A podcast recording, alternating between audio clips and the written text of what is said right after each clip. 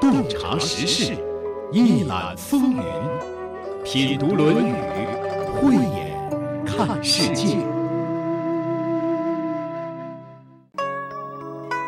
准备这期节目的时候，我想起了一个词，很简单，很普通，就两个字：本分。翻开字典查查看，“本分”这个词的解释是：一、本身应尽的责任和义务；二、安于所处的地位和环境。我觉得这个词和另外一个词关系很密切，这就是幸福。为什么呢？一个安本分、尽本分的人，他的脑瓜里往往还有这样一个词，三个字：应该的。这是我应该做的，这是我应该操心的，把事儿办好是我的责任所在，应该的。事情没办好，责任我承担，应该的。正因为心里有了“本分”这个词，“应该的”这三个字，脑子里就少了很多妄想，心里就多了很多平静，于是乎，幸福的感觉就来了。看似简单。可要真懂得并做到，很不简单。所以，我们的古人就动用了各种各样的表达方式来说明这个意思。比如说，孔子和他的弟子樊迟就曾经谈论过这个话题。听听看，他们又是怎么说的呢？这里是山东经济广播《品读论语》，我是主持人溪水，节目嘉宾孙立福先生。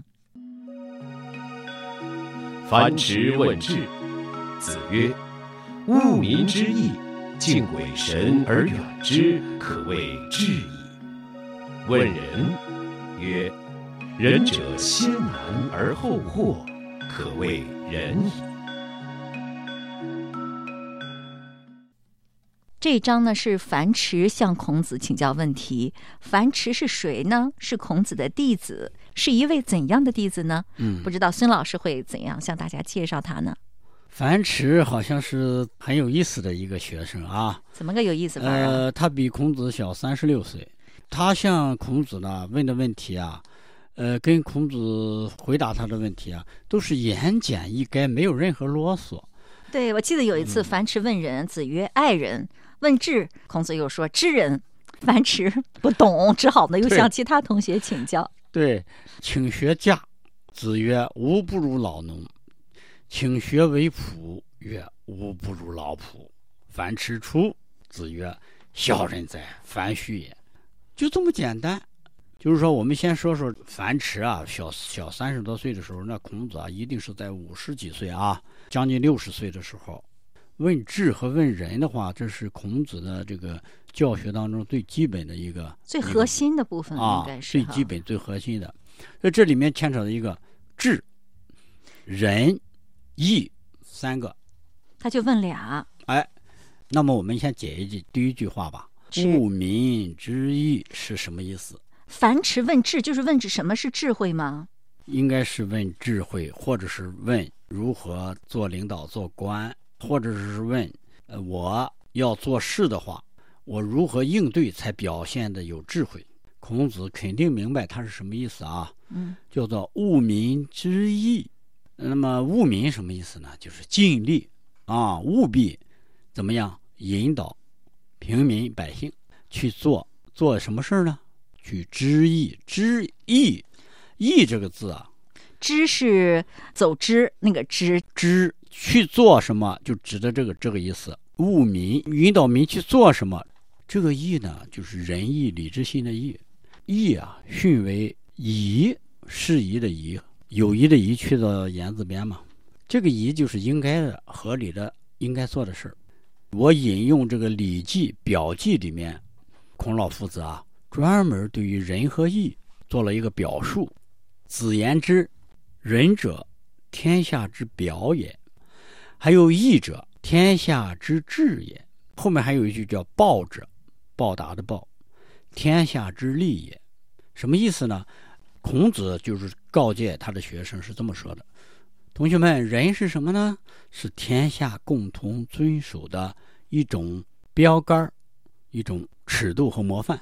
呃，这个人啊，是最最我们应该向他看齐的一个模范，可以吧？是个标杆，可以吧？然后再说义，义是什么呢？义是品评天下的正理，啊，义就是你应该做的那个理儿啊，尊奉的那个管理制度和规定。你要想议论天下、品评天下，你你总归要有个规定吧，嗯，有个正理儿吧，正知正见，务民之意，就是你引导人民务必按照那个正理去做，引导这些平民百姓去做他们应该做的那个规定的事情，就叫务民之情。义。我还看到一种解释说，义是什么呢？呃，礼运当中的人伦实义是指什么？父慈啊、子孝啊、兄友啊、弟恭，是指这些东西吗？五伦十义啊，对，或者叫五伦大道啊，这是几百年、上千年以后的事儿了。哦为什么呢？这首先是这个到了汉朝，这个董仲舒嘛，天人感应出来的。董仲舒只是提了这么几句，到了宋朱理学啊，了不得了。这个时候才丰富了这个五伦大道、五伦十义，离着孔子的这个本意差着不知多少了啊。也就是说，要演绎的话，不知演绎到第多少代了。哦，务民之意，那么老百姓就做他该做的事情。就是他的本意。他该做什么呢？就是吃饭、睡觉、干活吗？该做什么呢？我跟你说啊，该做什么很清楚，这不是我说的啊，这个是在这周公规定的这个礼仪制度里面清清楚楚、明明白白，十分繁杂、十分细致，都描述的很清楚，该干什么。哎，这个就是正理。这个正理，它仅仅用一个“义”字就全部都代表了，它没没必要细说，啊、学生们都会能查得到，不言而喻的。只是他不明白怎么使用、怎么对应而已。所以孔子引导他们的话，都是教给他怎么去对应、具体实施。他要想指导学生，只是告诉他怎么对症下药，是指的这个。所以他回答的话都不一样。问智，哎呀，孔子说，那还不容易吗？你是不是领管着这这一片这个宰役啊？你你最重要的做事就是。呃，引导你的百姓平民做该做的事儿，该干什么干什么呀，就是这个，没别的。就是让他们该务农的务农，啊该做进行手工业的手工业啊，，是的，该相夫教子的相夫教子，对对对，该出来训练出兵役的出兵役，该出劳役的出劳役。就是让每个老百姓安于自己的本分，做自己该做的事情。是的，这就对了，这就是义，这就是正理儿，这同时是制度，是规定，这个不言而喻吧？嗯啊那么后面呢，在务民之义后面加了个敬鬼神而远之，可谓至矣，这就完备了。呃，樊迟啊，我必须给你讲清楚啊，这件事十分重要。除了让他们做该做的事儿以外，还有一个事儿特别特别的重要。这件事是该做的，什么事儿呢？敬鬼神。《论语》当中啊说了很多，子不语怪力乱神。敬鬼神而远之，这一直以来是孔子在教学当中啊讲的。鬼神，接下来要谈鬼神了吗？鬼神在今天看来，那是子虚乌有的事。两千五百年前的孔子也很少谈及，即便有弟子问道，他也是一言带过。孔子不谈，并不意味着不重要，或者是因为太重要，所以才不和一般人谈。其实还真是很重要，有多重要呢？对于我们古代的统治者而言，那是神圣不可侵犯的国家大事，大到和军事相提并论。国之大事为祀与戎，国家大事就两件，一件是军事，一件是祭祀。既然是国家大事，孔子又为什么告诫弟子敬鬼神而远之呢？我们先先找找源头怎么样？好啊，就是敬鬼神是源于什么时候？远之又是什么原因？到底怎么回事？我们知道啊，孔子啊，在《孔子家语》里面论了五帝之德。五帝是什么？太昊、炎帝、黄帝、少昊、颛顼这五帝。这个少昊之前啊，我们的这个敬鬼神啊，呃，人民安居乐业啊，这个事业做的都很好。只是到了少昊的晚期呢，发生了一件事儿，就是人间啊，人神不分，乱了套。这个天地没有享用到、享受到他所应该得到的那种肉香、菜香、粮食香。到了颛顼帝以后啊，颛顼帝发现了这件事儿，说这样进行下去不行啊，我们这个要对得起上帝，要对得起人民百姓，都要这个安居乐业。所以说呢，他就做了一件事，派了两个人，啊，或者是两个团队，一个叫仲，一个叫离。他这件事的名字叫绝地天通，就是众负责天神的事儿。礼负责平民百姓的事儿一个负责神的事儿一个负责民的事儿而且要规定了巫喜专职团队，专门代表人民所有的天下之人去专职做敬神的事儿祭祀神的事儿专人做专人的事祭祀的人就有专门的巫喜去做吧，平民百姓做好本职工作去干什么呢？哎，把贡品。及时送过来就行了。在《礼记·表记》当中，子曰：“下道遵命，事鬼神而远之，近人而忠焉。”这句话翻译成现在的话是这么说的：孔子说啊，夏代的时候啊，他们对于人的教化里面有一个内容是不掺杂进去的，什么呢？鬼神的道理、鬼神的事情，不掺杂在。对人的教化里面就这个意思，就像刚才说务民之意，你民就该做民的事巫喜怎么样？务巫喜之意，就是巫喜，就是祭祀鬼神的专职人员啊，神职人员。嗯，鬼神之道，鬼神的什么道呢？鬼神是喜欢什么？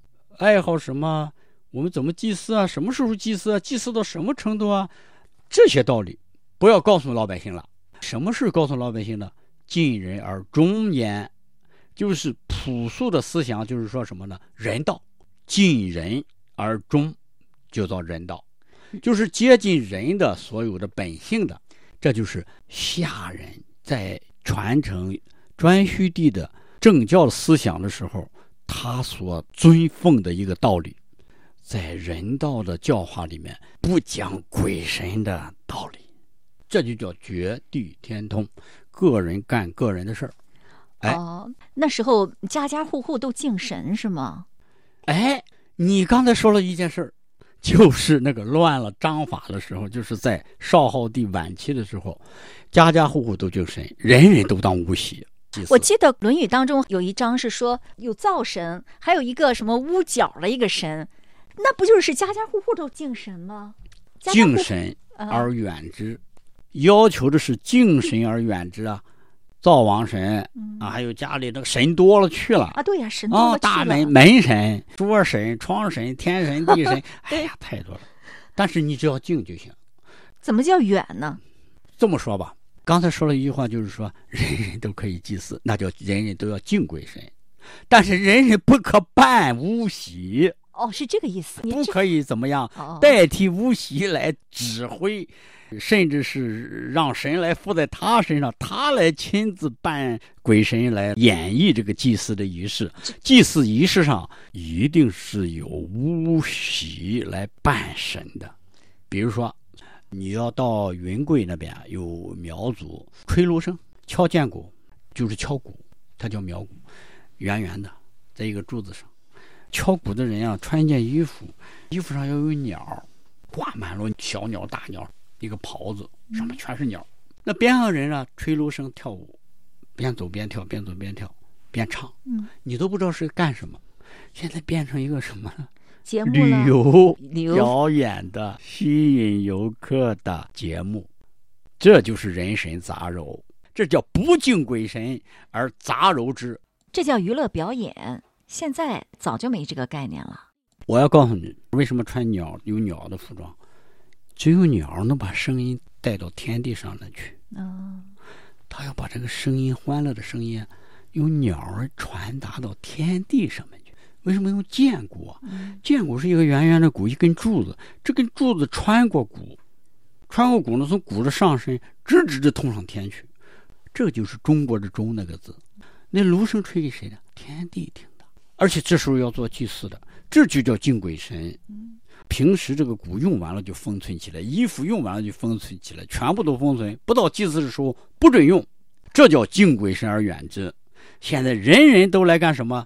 人神杂糅，不敬鬼神了，装神弄鬼。对了，就乱套了，是吧？非乱套不可。不管什么职业，都有它的规则，要按照规则来。包括老百姓治理百姓，也有治理百姓的规则。必须的。嗯。他教育老百姓远之，就是指的你给老百姓教育的时候啊。你只谈人事儿啊，你不要谈神的事儿啊。对，其实就是各安其位，各尽其能，按照秩序来，还是一种秩序。我觉得也是一种礼。我们现在知道了孔子给樊迟所传授的志是什么了，也就是樊迟，你应该怎么样为政呢？一个是让老百姓务民之义，一个是让老百姓敬神而远之。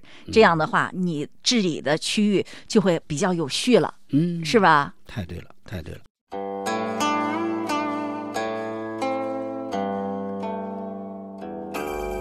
你知道我听孙老师讲这一段的时候是什么感觉吗？就是三季人的感觉。三季人那个典故，上期节目刚刚讲过。我只生活过三个季节，你偏要说有四季，这让我情何以堪呢？当时孙老师费了很多口舌才把我整明白。你现在听到的都是剪辑整理版，否则那就太长了，能把你整晕。整明白两千五百年前的事情就不容易了。现在孙老师把五帝都请出来了，又往前推进了两千多年。天啊，好生让人迷惘。再加上祭祀，什么巫喜，真的是超出了我的经验范围。孙老师的这个讲法，我还是第一次听到呢。那么还有其他讲法吗？有啊，我们也来了解一下。南怀瑾先生在《论语别裁》当中的解释是这样的：“敬鬼神而远之”是孔子的名言，可见他认为鬼神是有的，但是与人是两路。所谓“天道远，人道耳”，鬼神是天道的问题，离我们很远。我们现在活着就要走人道，政治、教育、经济、军事、社会都是人道的事。所以，对鬼神要敬而远之。李炳南老先生的解释是这样的：夏商周三代皆敬鬼神，而周朝更为尊礼。政治的要务以人伦实义化导民众，而不必凡事皆求鬼神。就像《述尔篇》当中所说的：“子疾病，孔子生病了。”子路请祷，子路就想向神求助。孔子曰：“求之祷久矣，我已经祈祷很久了。”孔子是怎样祈祷的呢？他的祈祷方式就是做任何事情都怀有诚敬之心，不做恶事，所行皆善，无愧于天地神明。这就是祈祷，这就是有智慧的做法。傅佩荣先生的解释是这样的：尊敬祖先，定期祭拜是古时候的规矩，但平常就要保持距离。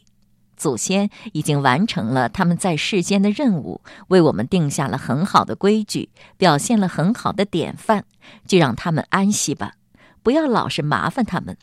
有的人一有问题发生，就跑去找鬼神，这叫不问苍生问鬼神，是不对的。儒家反对这样做。孔子认为，明智的人知道尽他的责任，做该做的事，把人应该担的责任担起来。你觉得这些个解释怎么样呢？在细节上有所不同，在大方向上，我觉得还是挺一致的。就是对于未知的神秘力量要敬畏，但不要执迷。我们要把命运掌握在自己手里，怎么掌握呢？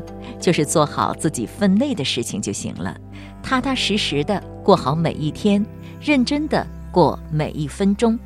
我觉得，若真能做到这样，何止不一般，而且了不起。说到这里，我还想起了《论语》中的另一句话：“不在其位，不谋其政。”生活中，我们都有这个经验。就是站在不同的位置，就会看到不同的景象。要想看到全景，就得多转转、多看看，或者升到高空看个全景。那么，具体到面对人与事的时候，也是这样。你不在某个位置，就看不到那个位置上能看到的景象；不了解在那个位置才能了解的情况，你连做出判断的依据都没有，拿什么做出正确的判断呢？所以，在这种情况下，你是没有资格做评判、下断语的。可是，人们常常都会忘了自己并不是个全知者，所以我们会以大人的标准判断小孩儿。殊不知，小孩子眼里的世界、心里的想法是和大人不一样的，也会以自己的人生经验评判他人。可如果你有机会进入他人的世界，你会发现，对方的所作所为是由他的人生经历和所处的情境决定的。原来，那一切都是可以同情、可以理解的。此外，人们还会以彼行业的情况对照此行业，以彼国的情况对照此国。殊不知，每个行业、每个国家都有着自己独特的历史、传统和当下。我总觉得，生活当中我们可以做出正确判断的事儿并不多。为啥呢？因为不了解情况呗。所以，当我们知道选择闭嘴的时候，或许就是踏上智慧的起点了。当我们选择站好自己的位置，做好自己的事情，尽到自己的本分，或许就是对社会最大的贡献了。一不留神就浮想联翩了，我们还是回到这句话上来吧。樊迟问智，子曰：“务民之义，敬鬼神而远之，可谓智矣。”问仁，曰：“仁者先难而后获，可谓仁矣。”樊迟这个这个学生吧，他年龄小，他有个特点，理解能力差点儿，呃，有点迟钝。呃，迟钝呢，他还好问，嗯，呃，他经常好干。樊迟还有一个特点，就是说，他即便没没弄明白，也不管老师高兴不高兴。老师即便是不高兴，他该问的也问，没有眼力见儿。啊，巧言令色，这个这个这个这个做的都不太好。这孔子呢，回答他的问题也也不给他这个废话啊。你说，如果子贡问智的话，孔子会怎么说呢？哎呦，子贡真问了，跟樊迟这个对应的话，呃，应该是问政才对应。樊迟问的其实就是怎么做官为政。哦，那么子贡呢，也是问了一个怎么做官为政的事儿，也是跟民有关的啊。听听啊，子贡问政，子曰。足食，足兵，民信之意。哦，子贡一听就问了：“老师啊，我必不得已而去，于斯二者何先？”老师一听，哎，可以啊，好，我跟你说说啊。去时，自古皆有死，民无信不立。从孔子的回答来看，你能不能做一个比较？给子贡的回答和给樊迟的解答，你觉得有什么不同吗？从本质上来说，就是很大的不同。第一，国之大事在祀与戎，对不对？对。他们问政就是问的民之大事，民之大事在食与色呀。樊迟问的这个治，领导艺术或者是为政的艺术，孔子回答的一点儿都没跑题呀，完全是食与色呀，对不对？民最关心的事就是食与色嘛。国之大事才牵扯到祀与戎、兵战。还有祭祀，哎，你看看回答子贡里面是涉及到兵了吧？有没有？对，有。哎，不足食能做好祭祀吗？嗯，祀与戎嘛。子贡关心的是国之大事，应该是祀与戎，当然还是牵扯到民嘛，民信嘛。民就不是民之义，而是民信。民信是高级的，信心、相信或者是什么，就信他，跟随他，愿意跟随他，这是。心灵上的大事儿，该干什么干什么，这是心灵的事儿吗？这是你应该尽的义务，这是规定制度，好吧？引导他们按照去做。一个是外表的，一个是内心的。一个看得见的，一个看不见的，所以高级一个具体，一个道，一个术。哦，那您的意思是说，孔子给子贡回答的是道，对，给那个樊迟回答的是术，一个是国之大事，像足食足兵民信之义是国之大事，对。那么给樊迟回答的是民之大事吗？民之大事啊，一个是说老百姓的大事是什么，一个是国家治理的大事是什么，是吧？一定是的。一个是民生的大事，嗯，一个是国家建设的大事，对，国计和民生再一个国家安全的大事，是的。哦，那就是完全是两个层次的大事。你看，子贡问政和樊迟问治，哎呀，我们一看，你仔细分析一下，就是这么回事儿。我觉得你这么一说，呃，看来樊迟和子贡的水平差距还是挺大的哈。真的没办法，因为因为十个指头有长短嘛，对不对？嗯，不一定都像子贡这样，也不能都像樊迟这样。原来如此，原来孔子和弟子们探讨的都是军国大事。话说到这里，我就心满意足了，可以进行下面的内容了。樊迟接着问仁，孔子的回答是：仁者，先难而后获，可谓仁矣。先付出艰苦的努力之后，才会有收获，这就是仁。也就是说，仁者做事不会投机取巧，也不会好高骛远、急功近利。他绝对不会成天想着怎么图省事，还能占便宜。当然，或许我们也会看到，图省事也有占便宜的。不过，他一定占不了大便宜，做不了大事情，得不了大利益，也不会有大前途。